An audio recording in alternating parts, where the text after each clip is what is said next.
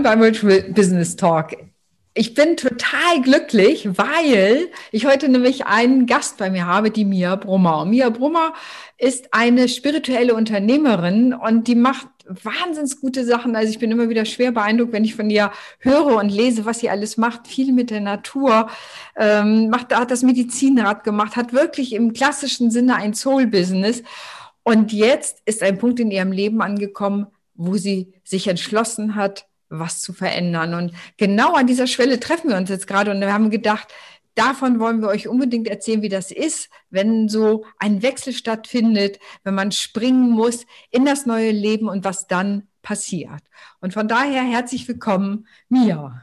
Ich freue mich so sehr, dass ich Gast bei dir bin, ähm, weil ich ganz genau weiß, dass du verstehst, wovon wir jetzt gerade sprechen werden, weil du ja auch so etwas Ähnliches erlebt hast. Und ich glaube, ähm, so ein bisschen fühle ich mich so ein bisschen wie ein Veteran, wie ein Dinosaurier in, der, in der Berufswelt, die sich jetzt wirklich langsam doch erlaubt, so ein bisschen träge eine andere, eine, einen anderen Raum aufzumachen. Ja, was, was denkst du, was ist der neue Raum, der sich eröffnen wird? Mhm. Weißt du, ich glaube, dass wir am kraftvollsten wirken können, wenn wir an der Stelle stehen, die wir gut einnehmen können. Ja. Ähm, für mich war das ganz lange Zeit so eine Art Archetyp der großen Mutter. Ja. Der Mutter, die äh, verständnisvoll dasteht und den Kindern hilft, in ein mh, hm, selbstbestimmtes, selbstverantwortungsvolles Leben Mhm. Und da war ich gern gestanden. Mhm. Und irgendwann nach 15 Jahren, jetzt habe ich gemerkt, äh, es ist anstrengend, es wird anstrengend. Ja. Ich habe die Kraft nicht mehr. Ja. Und, und dachte mir, um Gottes Willen, was soll ich jetzt machen? Soll ich jetzt so tun, als ob ich immer noch so kraftvoll bin? Oder erlaube ich mir, äh, den Rhythmus, den mir mein Sein vorgibt, auch wirklich anzunehmen.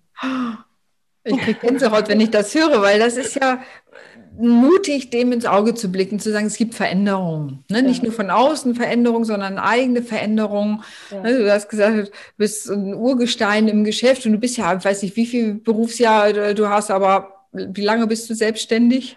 Uh, ich bin seit 1989 selbstständig. Ja, also das ist eine lange, ja, lange ne? Zeit. Genau, also ich sage mal im letzten Jahrhundert, ja. ja also lange selbstständig. Und jetzt kommst du in deinem Geschäft an einen Punkt zu sagen, das Alte gilt nicht mehr.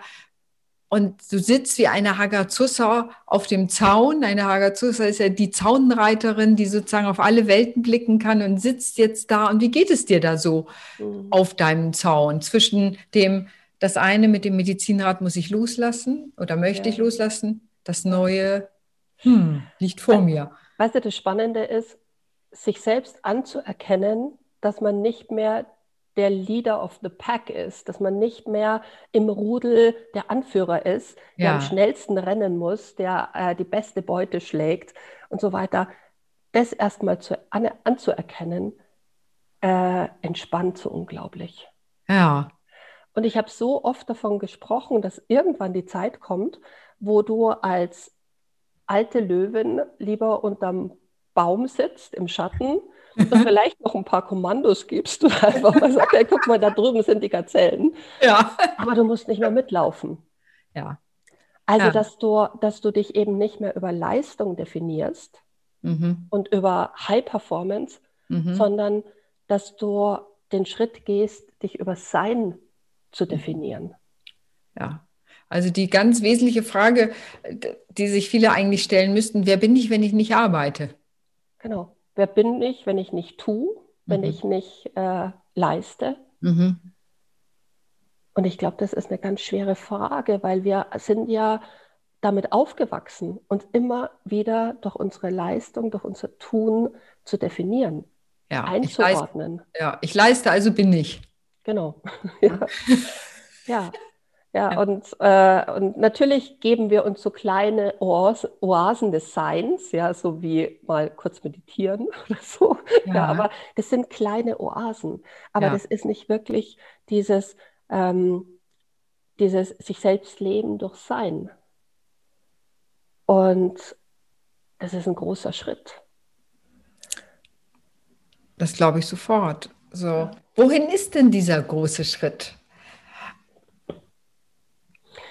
Ich würde mal sagen, er ist in erster Linie erstmal in sich selbst. Ja. Um, um sich selbst wirklich neu zu gebären. Es ist für mich ein Gebären in Sein. Ja. Und da gibt es Geburtsschmerzen. Ja. Und da gibt es einfach Dinge, in dem Moment, wo ich äh, mein altes Evaluationswerkzeug weglege, aber das andere noch nicht habe. Ja, weil wie, wie viel Sein ist gut, wie viel Sein ist schlecht oder, oder ist Sein an sich überhaupt gar nicht ähm, bewertbar. Ja. Also man, man kommt in einen Raum, in dem die alte, die alte Messwerte nicht mehr funktionieren. Ja, ja. Und das ist ja, ich erlebe das bei manchen Menschen so, dass so, wir, weißt du, wir haben gesellschaftlich vorgegeben, ah ja, dann, dann, dann gehst du mal in den Kindergarten und dann gehst zur Schule, dann machst eine Ausbildung oder studierst, äh, dann baust du ein Haus, gründest eine Familie. Mhm. So, bis dahin machst du auch noch Karriere. So, bis dahin haben wir gesellschaftlichen Plan. Mhm. Und ab da habe ich noch die Perspektive, ich könnte Oma werden. Ja. Für Männer vielleicht noch Vorstandsvorsitzende. Und das war's. Das heißt, ja. wir haben in unserer Gesellschaft, finde ich, relativ wenig, sagen wir im Positiven, wenig Vorgaben, wie wir diesen neuen Raum gestalten, der aus uns heraus geboren wird.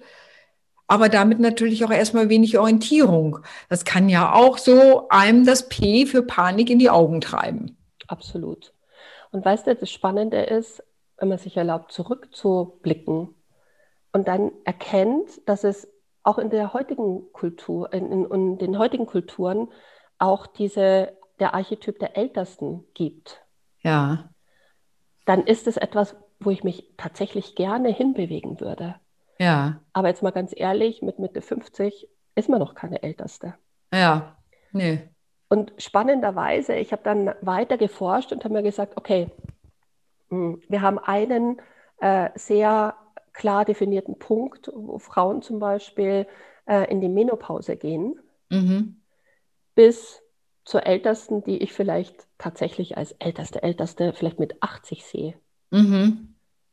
Und da haben wir 30 Jahre, mhm. die undefiniert sind. Ja. Wer ist man denn dann? Ja. Also man Nein. ist nicht mehr für die Reproduktion zuständig. Ja, die ja. Kinder sind aus dem Haus. Ja meistens. Also man hat sein, jetzt wird man wieder auf sich selbst zurückgeworfen. Ja. Und wer bist du dann? Ja. Und, und da dann genau hinzuschauen, ich, ich stelle mir das immer vor bei so einer Rose, die sich im Sommer verausgabt hat, ja, die ja. unglaublich viel geblüht hat und Wasserschößlinge sind da irgendwie, also Triebe, ja. wilde Triebe sind gewachsen, äh, weil man ja natürlich so jeden bedienen möchte und alles äh, gerne nach außen tragen möchte. Ja. So, und dann zu erkennen, wie viel Schnitt ist notwendig, damit diese zweite Blüte ähm, gedeihen kann. Ja.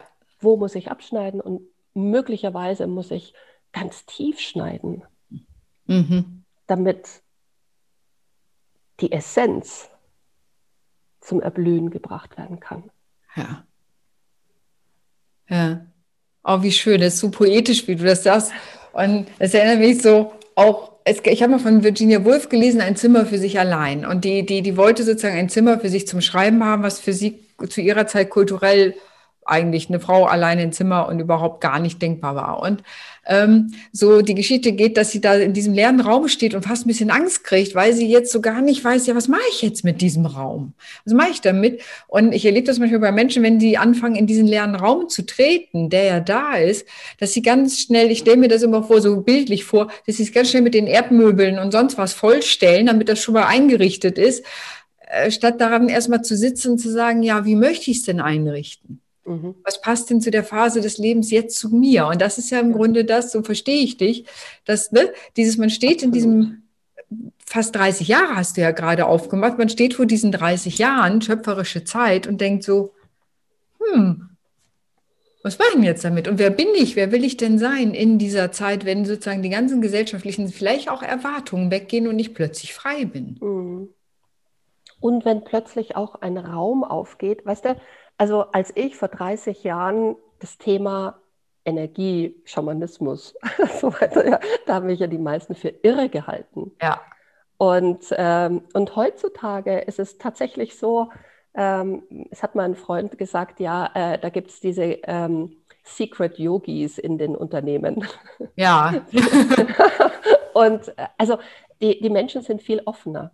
Ja. Das heißt, ähm, für mich geht es jetzt nicht mehr darum, einzelne Leute damit zu, ähm, in, in Kontakt zu bringen, sondern das große Thema, das in mir so wabbert, mhm. ist tatsächlich die Tiefenökologie. Mhm. Also, dass ich alles, was lebt, auch Wirtschaftssysteme und so weiter, alles als beseelte Wesen sehe. Ja. Und, und in Kooperation damit zum Beispiel mein Unternehmen gedeihen lasse. Ich habe jetzt zum Beispiel, also was mir so vorschwebt, ist zum Beispiel eine Serie Gardening for Leaders. Mhm. Weil ich mir einfach denke, so äh, in der Natur können wir ganz genau sehen, also wir sind ja nichts anderes als ein organisches Wesen. Unser Unternehmen ja. ist nichts anderes als ein organisches Wesen. Ja? ja. Das heißt, ähm, möglicherweise haben ja auch Wirtschaftszyklen, Produktzyklen äh, die gleichen Gesetzmäßigkeiten wie die Natur. Ja. Und möglicherweise wäre es sinnvoll, dass ich diese Zyklen ähm, ähm, die Energie der Zyklen, wie sie in der Natur sind, wenn ich die nutze und das zum Beispiel auch als Grundlage meiner Unternehmen, unternehmerischer Entscheidungen äh, nehme, muss ich ja nach, nicht nach außen posaunen. Ja? Mhm. Ich, ich, ich, werde jetzt wahrscheinlich nicht in einer, in einer ähm, Vorstandssitzung sagen, ja, ich muss jetzt erstmal meinen Humus anreichern. Ja, Aber ja. es geht wirklich darum, dass ich mir denke, das ist ein, ein neuer Ansatz. Mhm. Und es wäre spannend, ähm, äh, Themen zu vereinen. Also dieses sowohl als auch. Ja. Äh, und das ist für mich eher eine große Bewegung. Und vielleicht ich bin ich bereit. Ja, naja, aber ich denke, also meine Hoffnung ist, dass wirklich ein Wertewandel da stattfindet, sich nochmal neu zu denken, sozusagen, was ist, was ist wichtig, was wird wichtig in Zukunft sein. Und wir haben ja jetzt erlebt, was Globalisierung heißt. Ja, ja nochmal auf einer, äh, vorher wusste er, ja, ja, wir haben Globalisierung, aber was Globalisierung heißt, glaube ich, ist jetzt nochmal auf einer ganz anderen Ebene durchgesickert. Ja. Und das kann man ja auch positiv nehmen. Was bedeutet denn das für uns als Menschheit in Zukunft? Wie wollen wir gestalten? Und ich denke auch, du musst dein Unternehmen, genau wie du es ja selber gerade machst, äh, ne, da, da, das mit dem Medizin hat, hat lange geblüht, war, war Sommer, ne, so mhm. der Sommer deines Unternehmens und plötzlich merkst du, es nähert sich dem Herbst oder dem Winter jetzt, ne? So, mhm. und äh, was heißt das? Was entsteht sozusagen neu? Welche neue Aussaat willst du im Frühjahr bringen? Äh, was soll da Neues erblühen? Und das ja. finde ich so, da habe ich das Gefühl, da, da, so von dem, wo, wo du gerade stehst. Das heißt, das, was du sozusagen den Leuten zeigen willst, lebst du gerade auch. Absolut, Walk the talk. So. Genau. Und ich glaube, das ist wichtig, weil wenn du, wenn du äh, das Ganze nur als Konzept hast, als Theorie hast, dann kannst du das nicht so vermitteln, als wenn du wirklich darin auch stehst. Ja, ja. Das bleibt ja. seelenlos. Ja, ja. Auf eine Art. Und, und, weißt du, dieses zyklische Denken wird, wird immer Teil meiner selbst sein, weil das nicht irgendwas ist, was ein Konzept ist, das aufgepfropft ist, sondern das ist mein tiefstes inneres Erleben. Ja. Nur wird es eine andere Zielgruppe sein, wird es ein anderer Themenkomplex sein, ähm, wird, wird einfach auf einer anderen Ebene sozusagen, das, Dra das Rad dreht sich immer. Nur die Frage ja. ist, wo, wo setze ich es ein? Ja. Und ähm, da muss man einfach, also ich finde, es ist wichtig, bevor man auf so einem halbtoten Gaul sitzt ja, und den versucht, über die Ziellinie zu bringen mhm. und, und äh, was weiß ich schon, Räder und Stützen und alles drunter hat, ja, und du denkst, und du willst gar nicht runtergucken, sondern du sagst nur immer, ja, er läuft ja noch, er läuft ja noch. Ja. Mhm. mhm. Ähm, das macht nicht so viel Sinn. Und ich glaube, das weiß jeder Unternehmer, dass manchmal so ein Schnitt notwendig ist, mhm. damit was anderes gedeihen kann. Mhm. Ich denke, das ist wichtig, aber es braucht, ist ja auch ein mutiger Schritt, ne? zu sagen, sich dahin zu gucken, zu sagen, dieser Gaul ist totgeritten. Also das kenne ich auch aus eigener Erfahrung. Dieser Gaul ist totgeritten, der könnte vielleicht noch ein paar Meilen gehen, aber ganz ehrlich, da tue ich weder dem Tier noch mir was Gutes, ja. ja, ja. So, ähm, das zu erkennen, dass, dass man eben auch dem Tier nichts Gutes tut. Das ist, finde ich, auch eine ganz wichtige Geschichte, dass es ähm, einfach ähm, in, in, in einer schamanischen Tradition äh, gibt es zum Beispiel so ein, ein Tier, äh, der Jaguar, der ja. sehr genau erkennt, ähm, was des Todes geweiht ist. Der ist ja so ein bisschen die Müllabfuhr des Dschungels. Ja? ja. Und der denkt nicht lang drüber nach. Ja, wir sind ja diejenigen, die immer sagen, ach, ein bisschen könnte er noch gehen und so weiter. Man tut diesem verwundeten Tier, das letztendlich ähm, keine, keine Überlebenschance hat, nichts Gutes, wenn man dann sagt, naja, okay, heute werde ich dich nochmal verschonen, äh, aber in drei Tagen komme ich dann. Ja. Hat nicht viel Sinn. Ja, genau. Ja. Aber trotzdem braucht es ja eine, eine Entscheidung. Und eine Entscheidung, ich stelle mir eine Entscheidung immer wie so ein Schwert vor. Ich muss das Schwert der Entscheidung auch führen, mhm, mh. ne, weil ich etwas trenne. Ja. Ein Vorher, es gibt ab jetzt ein Vorher und ein Nachher. Ich habe etwas abgetrennt. Ich trage es nicht ja. nochmal mit und dann könnte ja vielleicht nochmal wiederbelebt werden. Ja, ja. Also, ne, das, das sind ja ganz wichtige Aspekte auch und mutige Aspekte, die man als Unternehmerin machen muss. Ja, und da kann ich nur empfehlen, besser das Messer ist scharf. Mhm. Ja. ja, ja. Es gibt, ich sage es immer, die Mango- und die Avocado-Trennung. Erzähl. Also, wie du dir vorstellen kannst, eine Avocado, wenn du die trennst, glatte Ränder, zack, auseinander, fertig. Mhm. Hast du das schon mal von einer Mango versucht? Geht nicht. Das mehr. fasert ewig. Ja. Ja. Und das ist, ich bin da eher auch tatsächlich für Mango-Trennung, dann sich klar zu sein, klaren Schnitt zu machen, als dass sich das fasert, man das mitzieht. Es könnte ja noch werden und ja, so weiter. Ja, genau. Was hat dir denn Kraft gegeben, diesen Schritt zu tun? Ja. Weil das ist ja ne, so etwas, ein Geschäft, was lange gut gelaufen ist, plötzlich zu sagen, das wird jetzt der, meiner beruflichen Vergangenheit als Unternehmerin angehören. Mhm. Weißt du, ich hatte äh, ein Gespräch mit meiner Tochter. Mhm. Und meine Tochter sagt, Mama, ich bewundere dich so sehr, weil du immer den richtigen Zeitpunkt erkennst. Ah. Weil du immer aus dem Bauch raus entscheidest und diese Entscheidungen immer gut waren. Ja. Und dann dachte ich mal, die ist echt clever. die, weiß, die weiß viel mehr. Ja, das ist, ja, und das ist es letztendlich, ja. Ich, ich habe das Gefühl, ich bin im Leben geführt. Ja. Und ähm, ich bin eingewoben in was Größeres. Mhm. Und das ist das, was mich trägt. Mhm. Und das ist ein schönes Gefühl, ja. Ich bin nicht der Einzelkämpfer, sondern äh, da, da sind eine Menge Helfer um mich rum, mhm. die nicht eingreifen, ja, also die nicht sagen, Kind, du könntest es aber mal. Ja. Aber wenn ich die Frage stelle, sind sie da.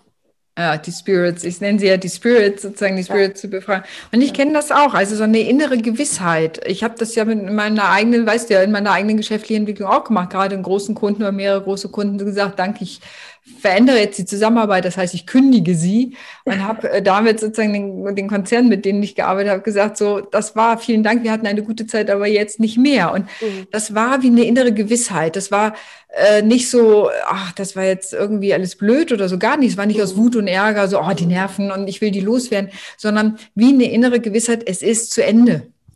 Genau. Ja. Ja, es ist zu Ende. Und ich habe das unter anderem daran gemerkt, ich habe letztes Jahr von meinem, ich sollte für dieses Jahr 15 Workshops-Termine rausgeben über zwei Tage. Da, da kannst du ja mal kurz hochrechnen, was das an Umsatz ist. Ja. Und ich saß vor meinem sprichwörtlich leeren Kalender und habe keinen Termin gefunden. Und da war mir klar, wirklich, der war leer. Da war wirklich noch nichts ja. Ich hätte, rein faktisch, hätte ich da wahrscheinlich was, ich habe keinen Termin gefunden. Ja. Und das war mir ein sehr deutliches Zeichen auch meiner Seele und von den Spirits, es ist vorbei. Ja. Und dann habe ich den Fehler begangen oder was, ich habe hab dann gedacht, na gut, fünf gebe ich raus. Und dann sind sozusagen zwei gebucht worden und nicht, um Gottes Willen, sie sind gebucht worden. weißt ja. du so? Und also da merkst du an diesen Schwellen genau, es ist einfach vorbei. Ja. Also, und das ist eine innere Gewissheit. Da kann ich also, das, das kenne ich, wie du das beschreibst. Man weiß irgendwann und dann braucht es aber auch den Mut zu springen. Ja. Absolut. Ja. Mhm. Und vor allem auch keine Angst davor, vulnerabel zu sein.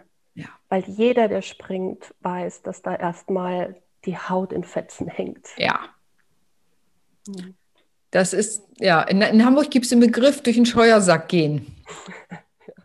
Und das ist, kommt von den Schiffen. Man hat die Leute, wenn die irgendwie, äh, wenn man die ärgern wollte oder wenn man die äh, im Grunde so ein bisschen, ja, ich sage einfach mal bestrafen und ärgern wollte, hat man die, die haben mit den alten Kartoffelsäcken die Decks geschrubbt.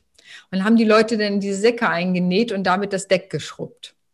Da kommt der Begriff durch den Scheuersack gehen. Also das mhm. bedeutet auch durch harte Zeiten gehen oder durch Veränderungszeiten. Und man kann sich, wenn man sich vorstellt, man wäre in diesem Sack gewesen, das hat die Haut schon ganz schön. Ja, no? absolut. Ja.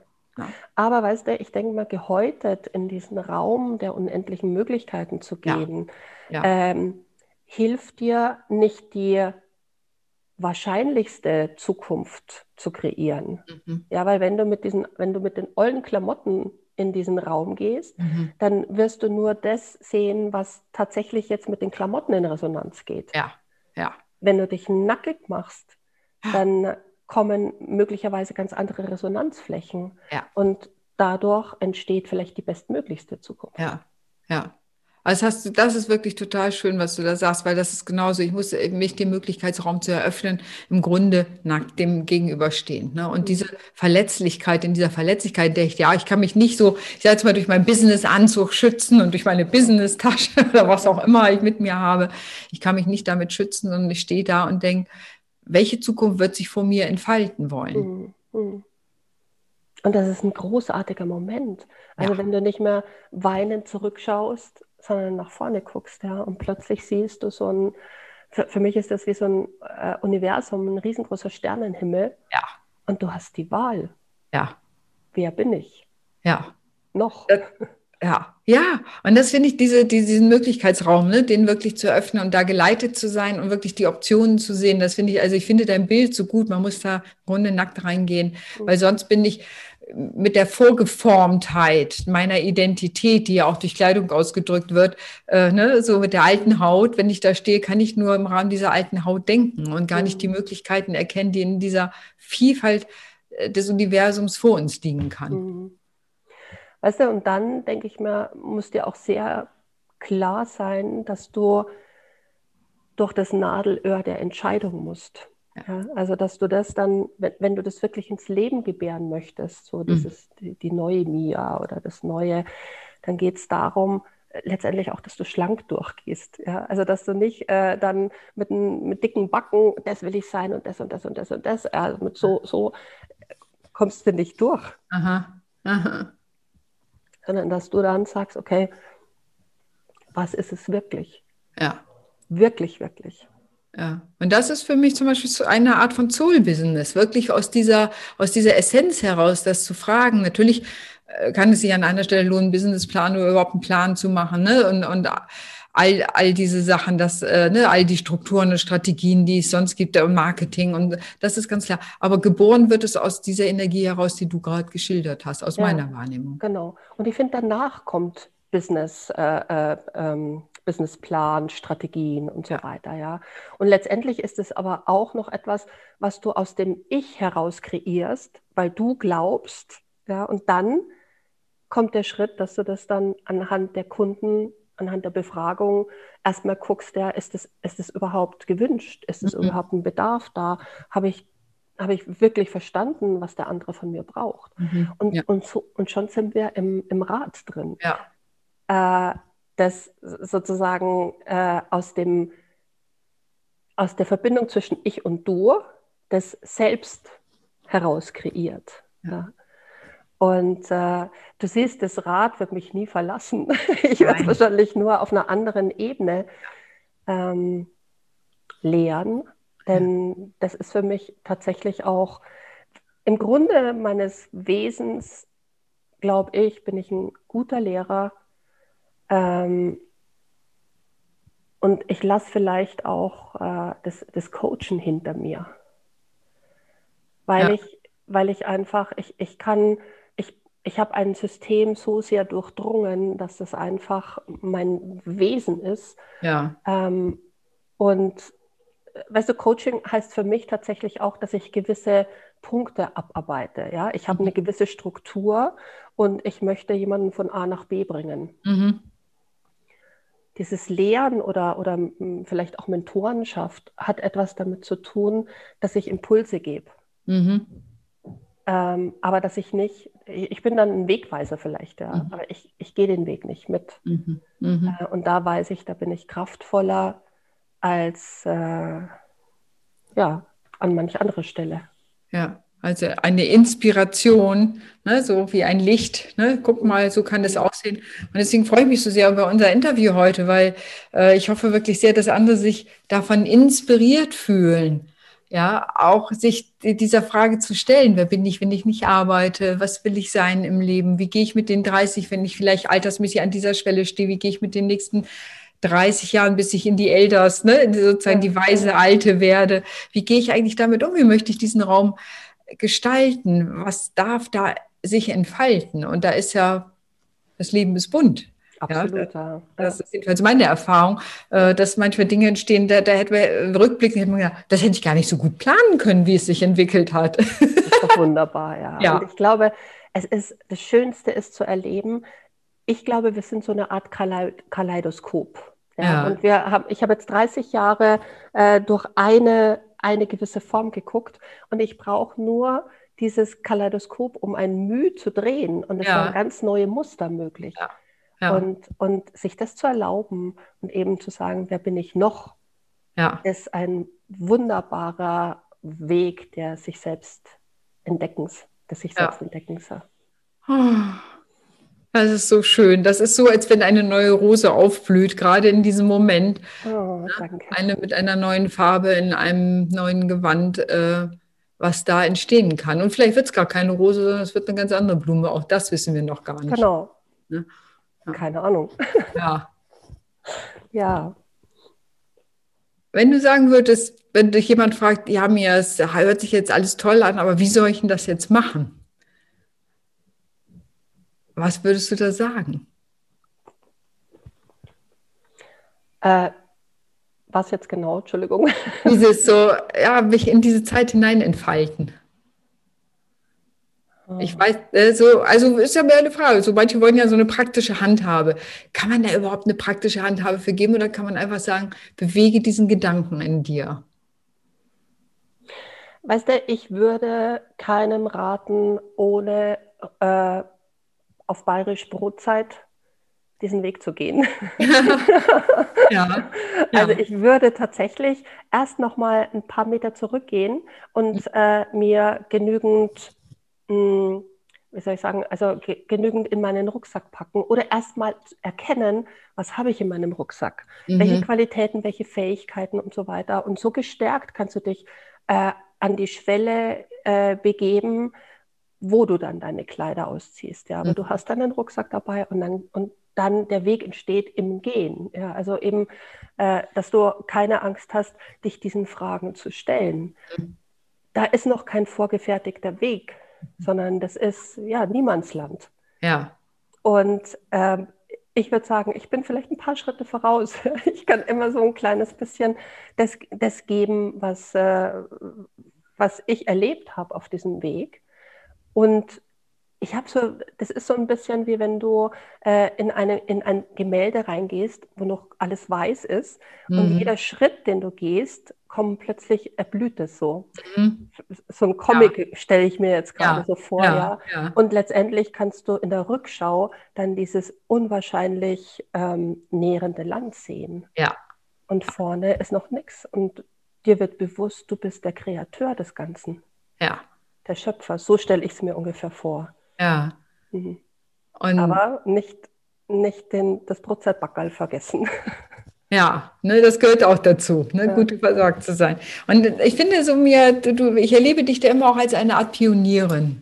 Und das bewundere ich, muss ich sagen, persönlich sagen, wirklich, ich finde du, so wie du das beschreibst, wie du das lebst, äh, erlebe ich dich wirklich als eine Pionierin dieses langen zu entdecken und anderen zugänglich zu machen. Also ohne dich jetzt in eine Rolle festlegen zu wollen, das meine ich mhm. damit nicht, sondern mhm. wirklich diesen Mut zu haben. Pionieren ist ja auch diese Offenheit, mal gucken, was sich entfalten wird.